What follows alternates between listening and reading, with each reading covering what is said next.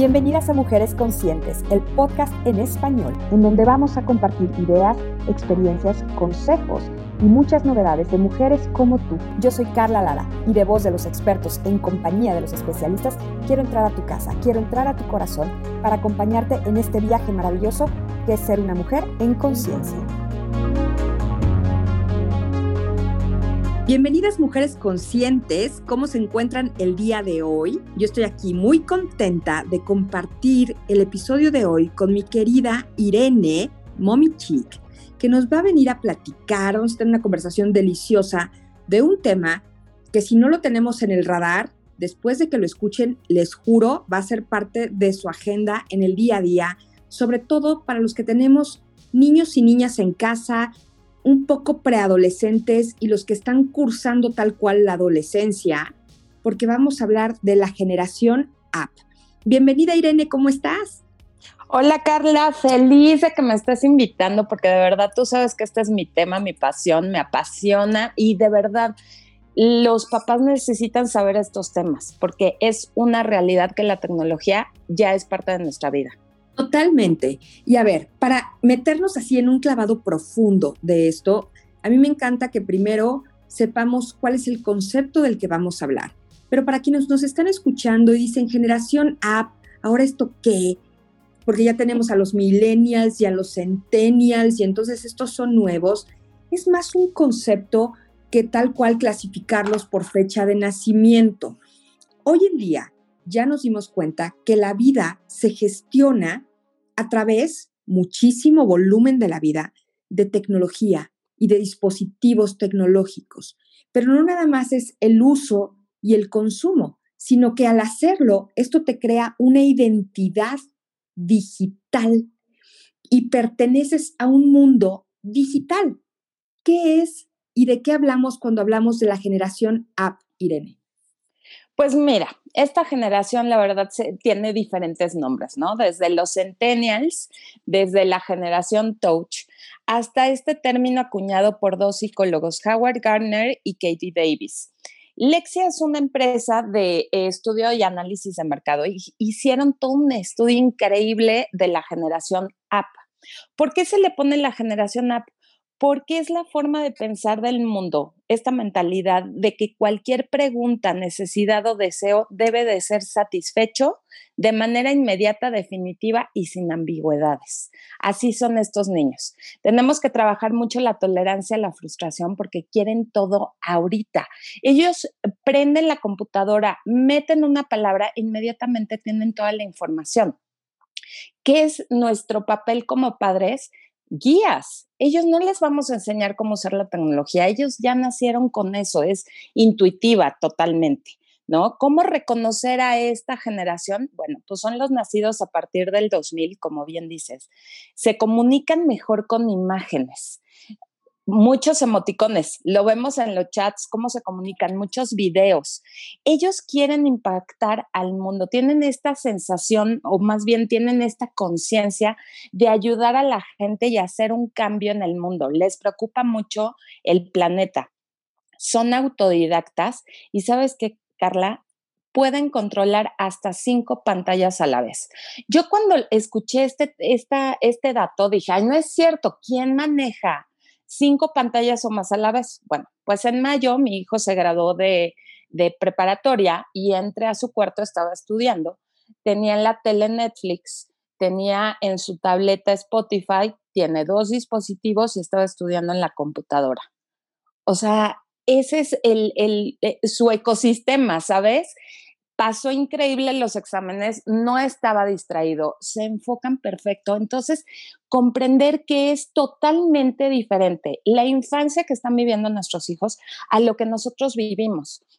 Si nosotros empezamos, no es que yo cuando iba y cuando estaba y con mis papás, no nos van a entender y no podemos sacarlos de la tecnología porque entonces aislaríamos a nuestros hijos. Ellos son nativos 100% digitales.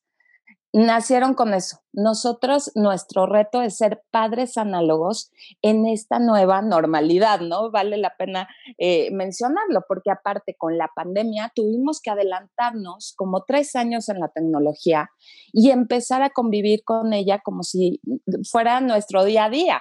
Y para muchos sí, obviamente estamos trabajando con la computadora, tenemos dispositivos y demás, pero ahora es una inmersión total porque nuestros hijos están aprendiendo gracias a, las, a la escuela en línea.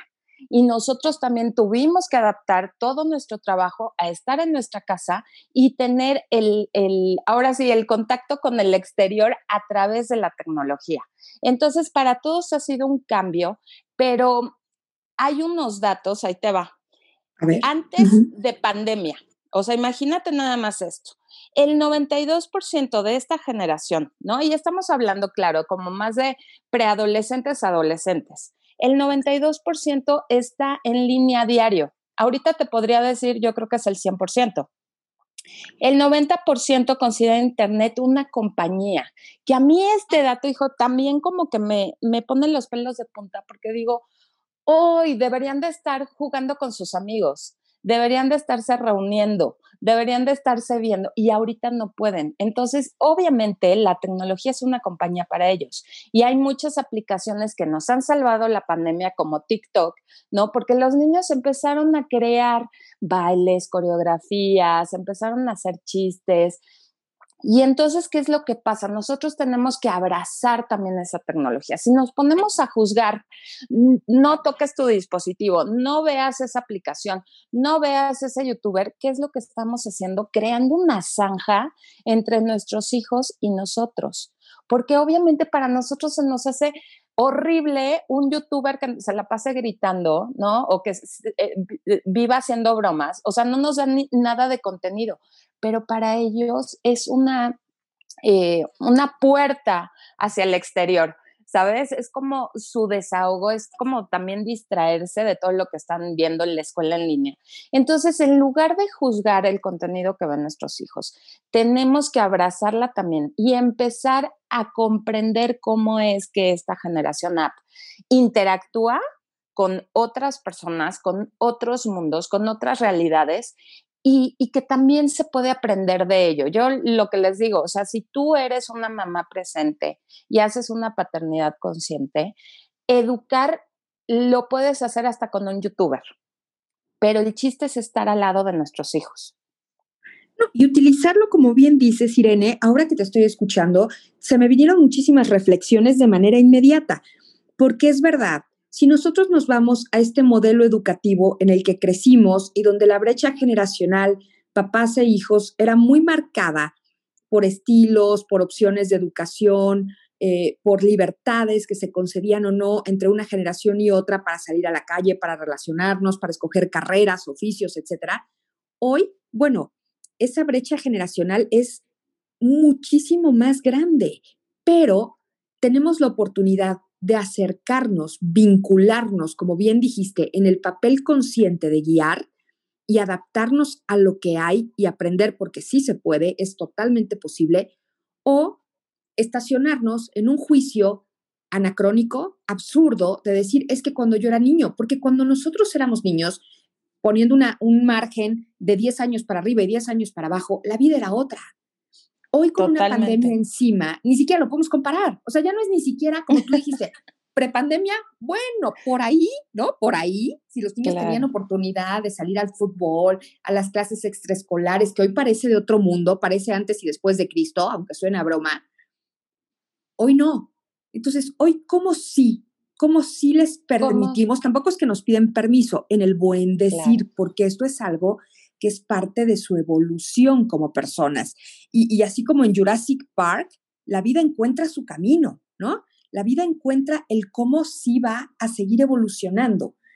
Ahora, cuando tú hablas de esta guía de los padres de manera consciente y presente, hay muchas apps que sí nos están facilitando la vida y yo estoy a favor 100% porque les enseñan idiomas, porque les permiten tomar clases en línea no nada más en el modelo académico tradicional, pero, por ejemplo, te lo digo, María ha tomado clases de pintura de una manera que yo creo que si hubiera sido la época presencial, no hubiera tomado todas las que ya tomó. ¿Por qué? Este, lluvia, porque distancia, porque los otros niños que hago, porque logística. En cambio, ella ha podido desarrollar a través de su dispositivo, de su tableta, su, su arte, su tiempo para ella, su talento, y eso me parece maravilloso pero yo he podido trabajar igual que tú a distancia. Hoy nada menos estamos grabando este episodio vía remota, ¿no? Me encantaría abrazarte y, tomarme el cafecito que tú tienes enfrente y el té que yo tengo enfrente, delicioso juntas.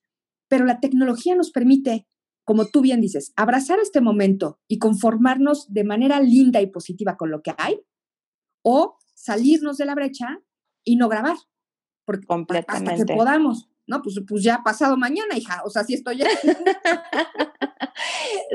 ahí te va, ahí te va, Carla ahí te va. Esta generación tiene una encrucijada y creo que todos la tenemos. Ellos pueden utilizar la tecnología, como bien lo mencionaste, para aprender, como una herramienta, porque eso es básicamente lo que es. Estamos con un accesorio que es un dispositivo, un teléfono inteligente que nos da la mm, oportunidad de aprender, ¿no? YouTube es la universidad más grande del mundo, puedes aprender lo que sea. Hay cantidad infinita de videos para aprender. Tenemos em, para crear, ¿no? Para crear contenido, para crear videos, para crear mensajes positivos. Entonces, si nosotros dejamos que la tecnología nos utilice nosotros, nos volvemos dependientes. En lugar de usarla, nos estamos dejando usar. ¿no? Hay un documental muy eh, fuerte en Netflix, ¿no? Que acaba de salir hace poco, donde precisamente hablan de esta, de esta disyuntiva. ¿Cómo se usa la tecnología o dejamos que la tecnología nos use a nosotros? Entonces, tenemos nosotros como papás que fomentar, como dices, que se relacionen sanamente con la tecnología.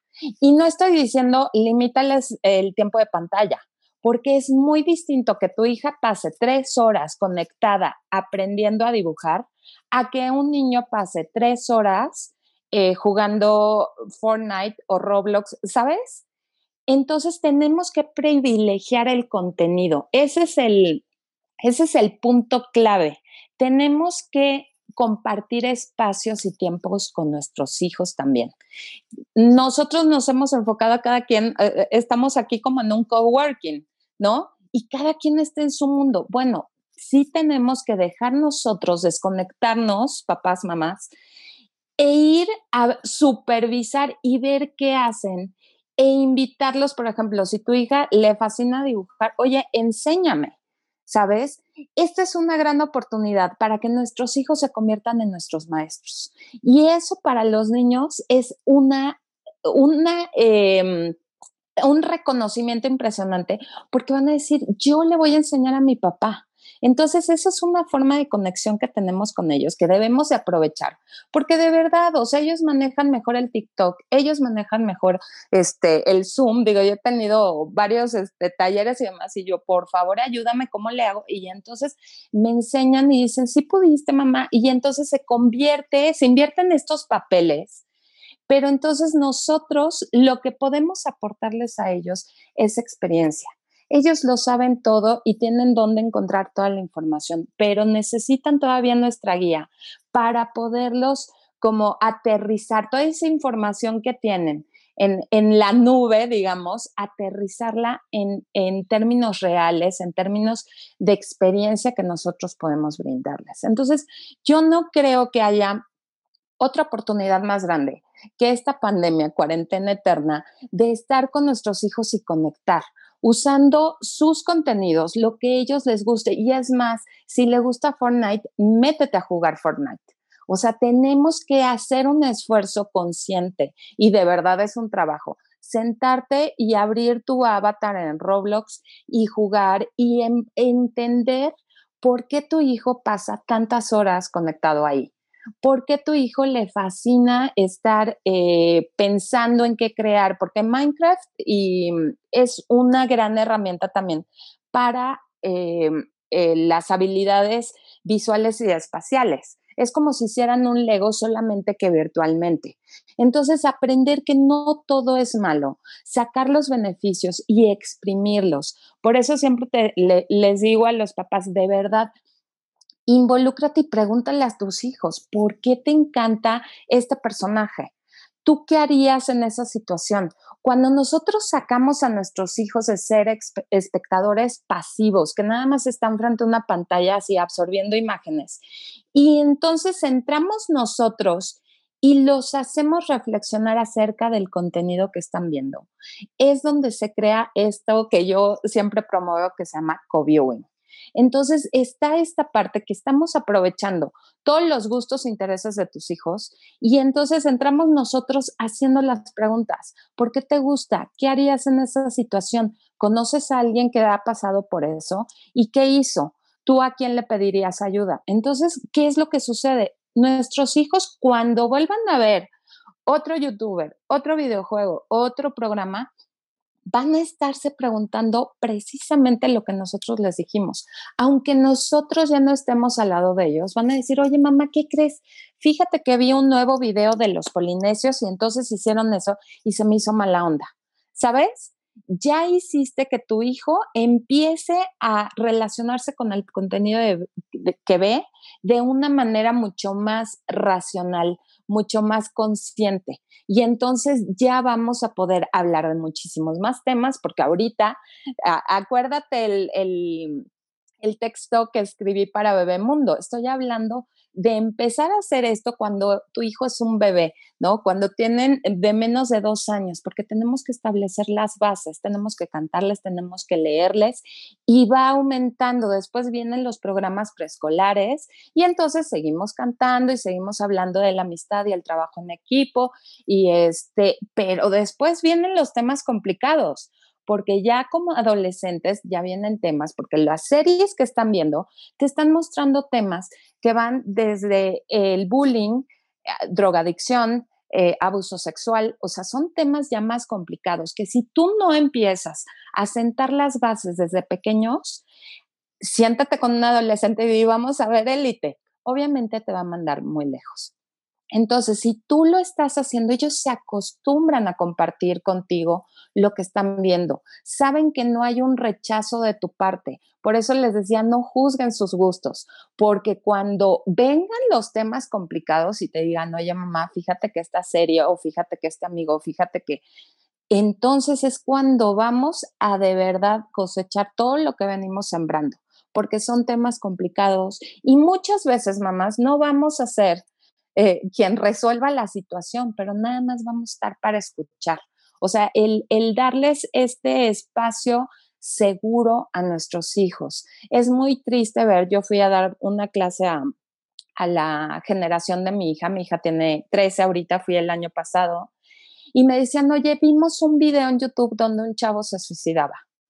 O sea, ¿Por qué me lo dijeron? Porque me tuvieron confianza, porque dijeron, esta señora ni es mi mamá, no me va a regañar, no me va a castigar el dispositivo, pero necesito contárselo a alguien. Entonces, qué mejor que sean nuestros hijos quienes nos tengan confianza y no tengan que recurrir a un tercero, ¿no? A un extraño. Obviamente, qué bueno que me lo dijeron a mí, ya les dije qué hacer, ¿no? O sea, también saber, o sea, como papás, cómo reaccionar a ello. Yo sé que en el momento te enojas y no te enojas por, por enojarte, sino por el miedo a, de lo que tu hijo está expuesto. Y es que hay muchísimos riesgos, obviamente, en Internet. Siempre les digo a las mamás, si tú no dejas a tu hijo en la calle solo, ¿por qué lo dejas solo en su cuarto con el Internet abierto? Hay muchísimos riesgos. Entonces tenemos que de verdad tomar un papel de responsabilidad, porque si nosotros les estamos dando el dispositivo, es igual que entregarles unas llaves de coche a quien no sabe manejar. O sea, es igual de peligroso. Entonces, tenemos que sentarnos con nuestros hijos y explicarles que hay riesgos, que no pueden compartir información, que si ven un video así de violento, no lo compartan con sus amigos. Y sé que lo comparten porque no quieren sentir este sentimiento de, miedo, de tensión, de estrés, solos, quieren compartirlo con alguien. Entonces se lo comparten a los amigos y obviamente de uno que lo vio ya lo vio todo el salón. Entonces, siempre estarles, eh, siempre dejar la puerta abierta y decirle, no importa, el chiste es que me tengas confianza, que si alguien te molesta, que si alguien te dice una cosa, bueno, sacar un screenshot, enséñenles a sus hijos a tener em, una forma de tener un testimonio de la agresión que están recibiendo, de la imagen que les mandaron, de saber denunciar. Por ejemplo, en Roblox se hablaba de que había muchos cuartos donde a los niños extraños los, los abordaban y entonces tenían conversaciones o tenían eh, algún encuentro no seguro para los niños. Bueno, entonces igual screenshot, cuál es el usuario, porque todo mundo tiene usuarios ahí, y denunciarlos a la plataforma. Todas las plataformas de juegos, todos los aparatos y dispositivos tienen configuración paternal. Entonces, sí tenemos que ser muy conscientes, tenemos que involucrarnos y emplear tiempo. La verdad es que es muy engorroso estar diciendo, a ver, todo el contenido de menores de 18 años o de menores de 13 años, porque si se lo vas a dar a un niño, un dispositivo que tiene 7 años para jugar eh, Roblox o Minecraft, obviamente también le van a estar apareciendo eh, cosas, ¿no? O puede jugar con extraños. Entonces, bloquear que ningún extraño pueda jugar con él más que sus amigos. Entonces, son varias cositas que nosotros podemos hacer para que la experiencia digital, virtual y tecnológica de nuestros niños sea segura de verdad, hasta YouTube Kids es un gran, gran ejemplo. Muy poca gente sabe que puedes crearle un perfil a tu hijo y entonces selecciona los canales que le gusta y eso es lo que le va a aparecer. No le van a aparecer más videos. Y siempre decirle a nuestros hijos que si alguien le, le, le empieza a sacar plática en cualquier plataforma, no lo haga, es lo mismo. Trasladamos los valores que nos enseñaron de chiquitos, de no hables con extraños, al mundo virtual, es exactamente lo mismo. Solamente que sí tenemos que hablar con ellos, sí tenemos que estar involucrados y de verdad tomar responsabilidad como papás. Me encanta escuchar la perspectiva desde donde nos planteas la manera de cómo sí guiar y convivir con nuestros hijos, porque es verdad, esta generación es la generación que enseña. Cuando hablabas de que le pedías ayuda a tu hija, si de pronto dabas un taller o algo, me ha pasado. Hay videos que yo tengo en mis redes que han sido 100% editados por mis hijos y que de pronto parece, ay, no, Carla ya le entró a la tecnología. pues sí, porque, porque vi cómo lo hizo, pero en realidad lo hicieron ellos. Y sí, sí genera en ellos un sentimiento de orgullo, de pertenencia, nos vincula, yo le pido ayuda, él viene, lo quieres así, mira, y hace por enseñarme. Y yo a lo mejor de mi lado más adulto y más conchudo es un poco como, ah, sí, pero tú házmelo esta vez, ¿no? Y, y entonces nos permite acercarnos porque finalmente así está sucediendo la vida. Ahora, el que nosotros brindemos la experiencia, seguir siendo el filtro, la interpretación de lo que ven, este caso que te expusieron de haber visto un suicidio, como tú dices, puedes eh, arrancarte, rasgarte las vestiduras e ir a acusar o darles opciones. ¿Qué hagan? ¿Qué no hagan?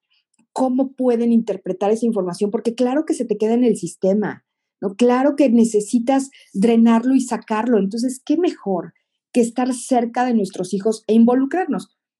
Yo coincido contigo, Irene, en muchísimas cosas y en esta parte de decir, las pantallas ya son mis amigas, pero no, no eh, suplantan la figura que tengo yo de mamá o la del papá para guiar.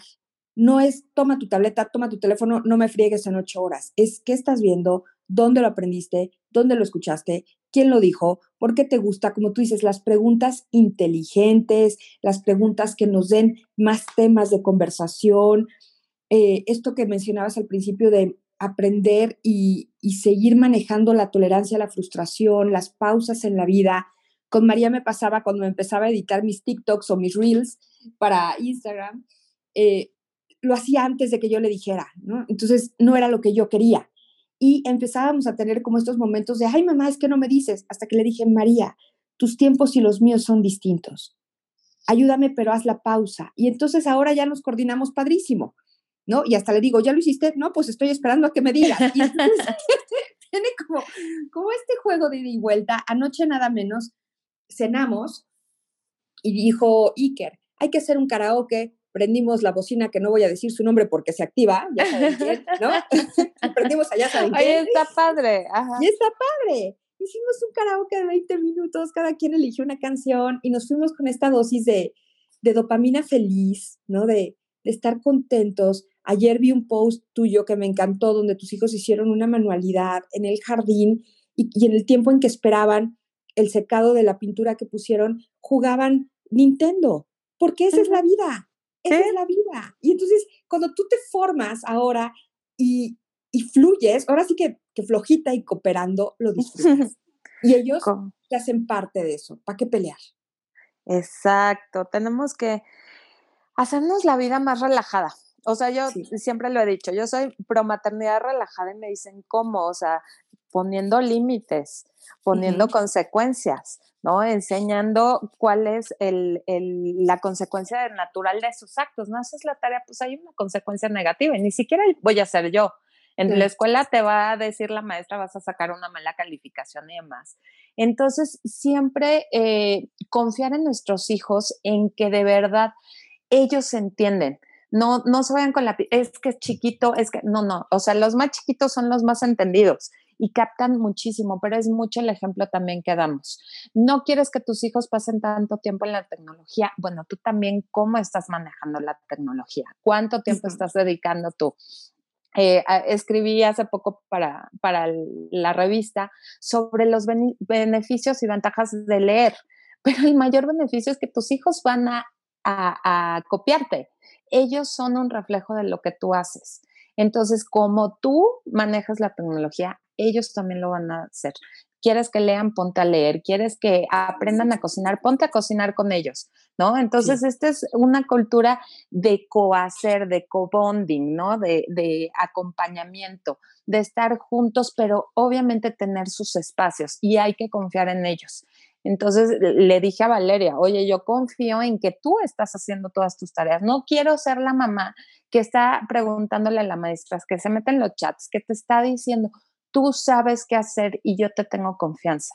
Entonces, cuando le das eso a un niño, de verdad se siente responsable de hacerlo porque estás confiando en él.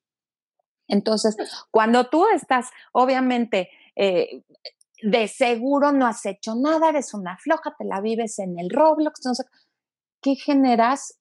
Desarmonía. ¿no? Uh -huh. Y entonces, y más con la pandemia, y más con todas las noticias, y más que no ven a los amigos, bueno, se genera un caos que no les quiero contar. Entonces, de verdad, fluyamos, como bien dices, fluyamos, cooperemos, usemos la tecnología para conectar y que no nos desconectemos de lo que nosotros tenemos que hacer como papás. Totalmente. Y además, como uno de los últimos mensajes, esto que mencionó Irene, niño ve, niño hace, que no se nos olvide, es la mejor manera porque el ejemplo es el que arrastra, es el que copias, es el que imitas de manera natural lo que el otro hace, porque nos, nos espejeamos, eso es una, una condición humana. Y la segunda también, si hablamos con nuestros hijos de cosas pequeñas y los acompañamos en las cosas básicas, cuando sean cosas complejas y cuando sean cosas grandes, también van a venir a nosotros. Irene, tú has grabado más material con compañeras que queremos muchísimo en estos medios digitales, en otros podcasts. Dinos los temas y el podcast para que también te vayan a escuchar allá y tus redes, por favor.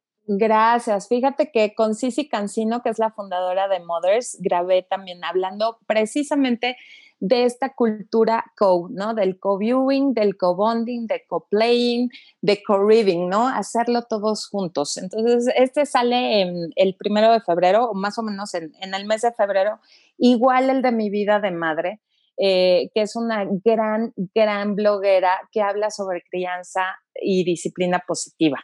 Es maravilloso su, su, podcast, así se llama en Spotify, y voy a hablar precisamente de riesgos de Internet. Aquí nos faltaron, es que hay tantos temas, Carla, que no da sí. tiempo, pero vayan, escuchen también sobre, sobre los riesgos en Internet y bueno, me pueden seguir, estoy súper abierta a que me manden mensajitos, este, dudas, comentarios. En mis redes estoy como momichic1 en Instagram y Twitter y momichic en Facebook. Y vamos a grabar más porque de esto tenemos que saber. Hay que mantenernos actualizados, informados. La tecnología es nuestra amiga, literal. Hay que tenerla de nuestro lado y aprender cada vez más. Irene, gracias por tu tiempo, por tu generosísima información, por tus valiosos consejos y por estar aquí otra vez. Ay, gracias a ti, Carla, de verdad, un placer. Un beso, mujeres conscientes. Nos escuchamos en el próximo episodio.